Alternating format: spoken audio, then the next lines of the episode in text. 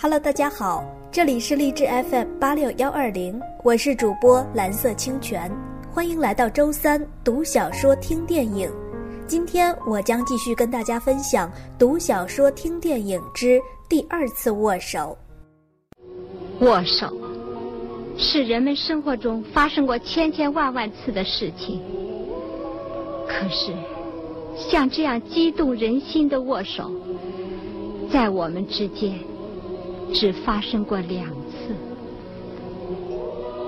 我们怎么会想到，人生中竟有如此曲折的风云变幻？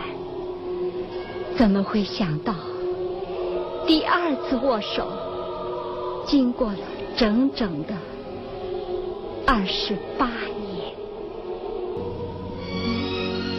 欢迎收听读小说、听电影之。第二次握手，第十七集，作者张扬，电影同期取自一九八零年由董克纳导演的同名电影。嗯，你这里简直是兰花的世界了。是的，老师不喜欢兰花吗？可是我喜欢。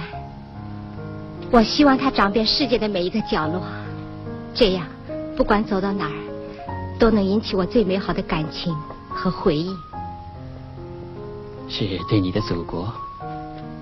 是的，祖国。还有和祖国联系在一起的最美好的一切。丁杰琼端坐在一张松软的单人沙发上，他身旁花架上那盆兰花养护得很好。朝四面八方伸出十几根茎，每根茎上有十来个浅黄绿色花朵，花瓣和花萼上洒满紫红色斑点。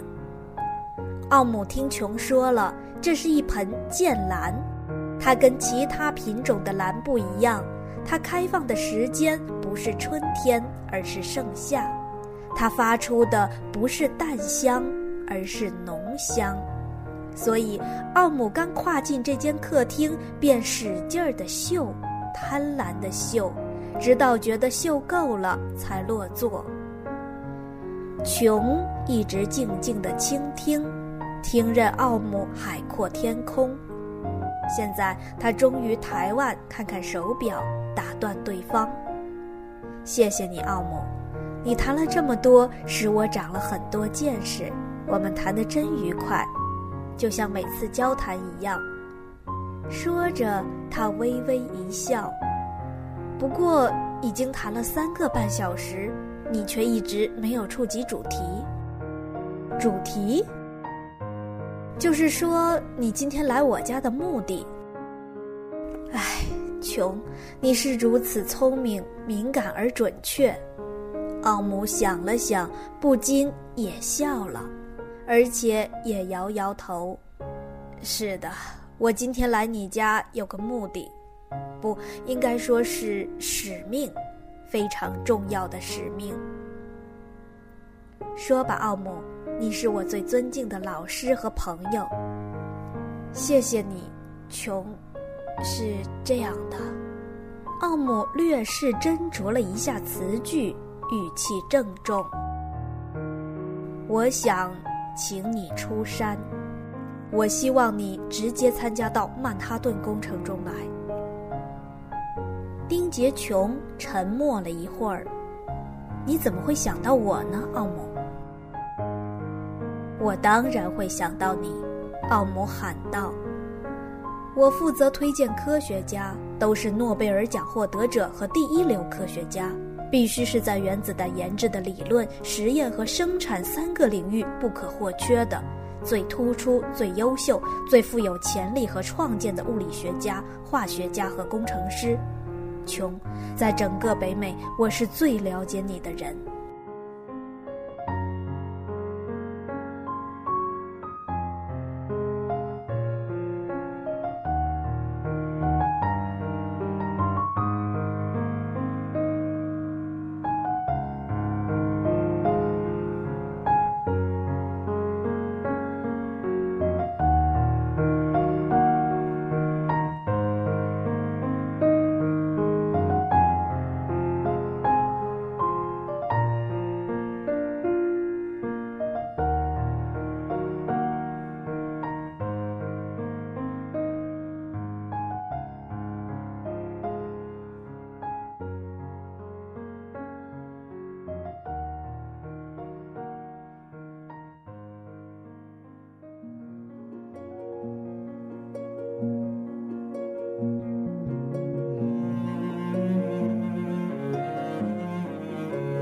云南贵州地域辽阔，海拔高，山势险峻。抗战以来，许多部队和军事单位涌入，大批机关学校内迁，成千上万的难民流落至此，才变得兵荒马乱、热闹喧嚣起来。一辆木炭车像老黄牛般哼哼唧唧地爬行在从贵阳通往昆明的公路上。这种汽车的侧面或后面安装着一个炉子，利用炉内木炭不充分燃烧产生的一氧化碳代替汽油驱动汽车，开得很慢，爬坡更慢，还不时熄火。不时停下来给炉子添炭和鼓风。这是一辆破旧不堪而又满载货物的道奇车。这种车在世界上最简陋的公路上居然爬行了一两千里，真是奇迹。苏冠兰就是这一路上学会开汽车的。刚随学校内迁到成都。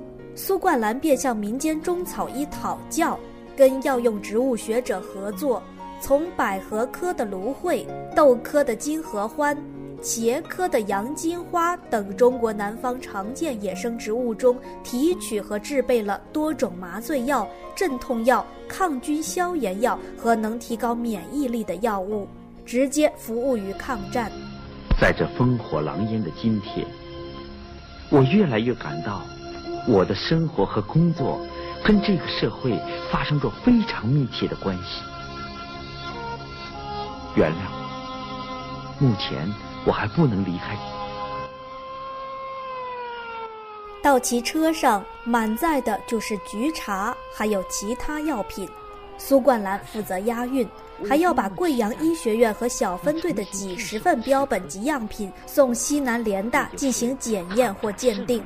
顺便，他想看望妹妹和凌云竹教授，还有父亲。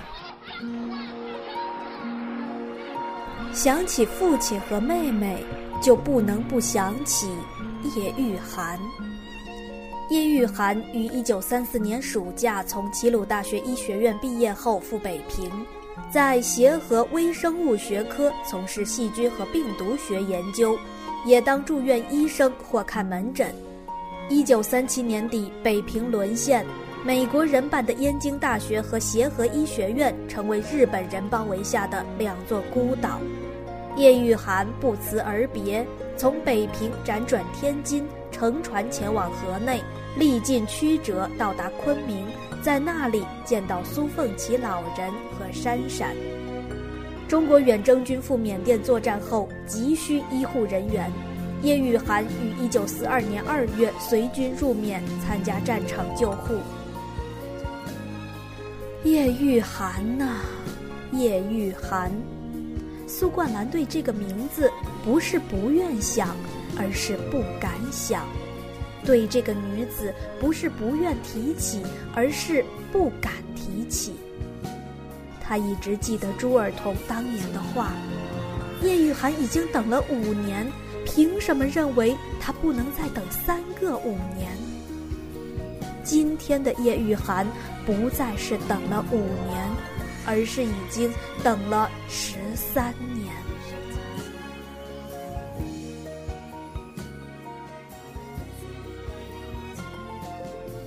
苏冠兰双手抓紧方向盘，盯着前方，身体随着汽车颠簸，心里很乱。怎么办呢？对了，想想琼姐吧，长期以来这是她精神上的避风港。可是不行，过去每当思念琼姐，内心就沸腾着庆幸和憧憬，现在却充满了迷惘和痛苦。是的，想到琼姐，就必然想到两人共同的未来，必然想到婚姻的殿堂。可是，哪来的婚姻？跟谁的婚姻？琼姐来信说：“你知道我是邓肯的信徒，崇尚个性自由和艺术自由，崇尚舞蹈的即兴表演。我总是即兴表演，用这种方式抒发我对你的怀念和爱情，抒发我对美好未来的神往和追求，甚至用这种方式幻想我们成了新郎新娘，真正相互拥有，完全融为一体。琼姐写信从来不用打字机，从来都用钢笔和墨水，而且。从来都是用她和他都最喜爱的带着淡香的紫色墨水。琼姐每封信中都有照片，每张照片上的她都仍然那么美丽，似乎一点儿也看不出年岁的渐长。想到这里，苏冠兰抬眼瞅瞅后视镜，看到自己那张极瘦的、黝黑的、胡子拉碴的脸。他觉得这是一张非常难看的脸。他想，消瘦、黝黑和难看都可以理解，不可理解的是他大把的脱发，而且须发白得厉害，而他才三十二岁呀，这模样还配得上琼姐吗？想着想着，苏冠兰不禁摇摇头。下意识地闭上眼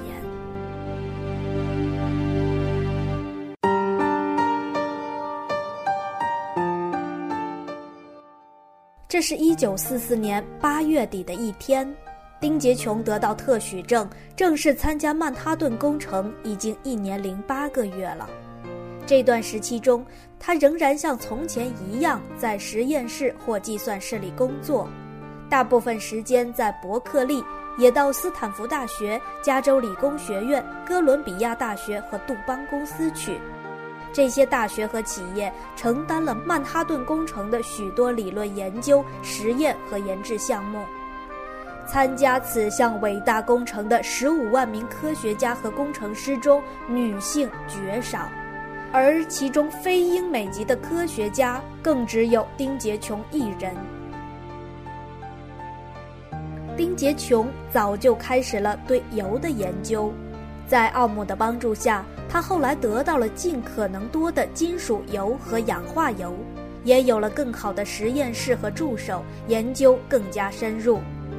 奥姆知道琼的理论思维极具雄辩性，并富于前瞻性，他的许多实验设计更是堪称杰作。奥姆还知道。琼曾经在加速器中用中子、质子和其他几种颗粒对铀核进行轰击，结果在至少两个层面上获得了好几个放射性气体系列，所得照片达十二万张，数据近百万个。对照片的判读和对数据的计算处理工作浩如烟海，使丁杰琼累得住了几天医院。阿姆记得，像历来那样。穷的几个助手叫苦不迭，跟着他工作必须起早贪黑，没日没夜。最长的一次，女科学家整整两个月没离开实验室，每天喝矿泉水、啃三明治，因为实验室中人工采光，乃至两个月后，她走出大楼时竟分不清日夜了。穷的此项研究历时近一年。终于在一九四一年春天完成。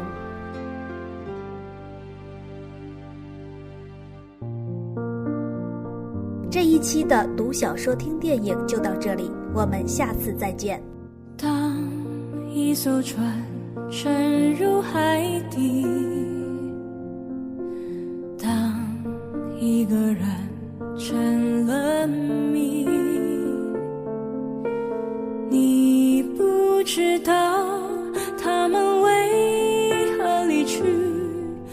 声再见竟是他最后一句。当一辆车消失天际，当一个人成了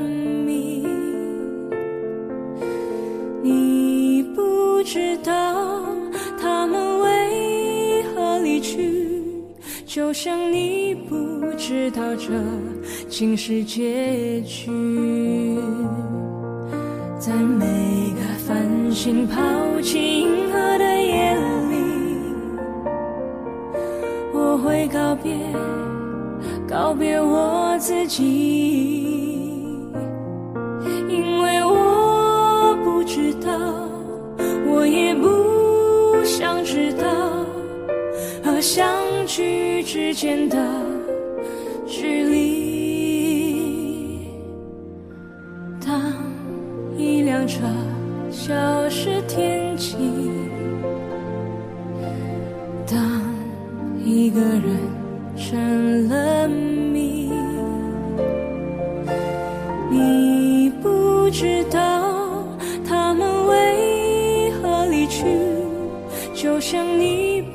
知道这竟是结局，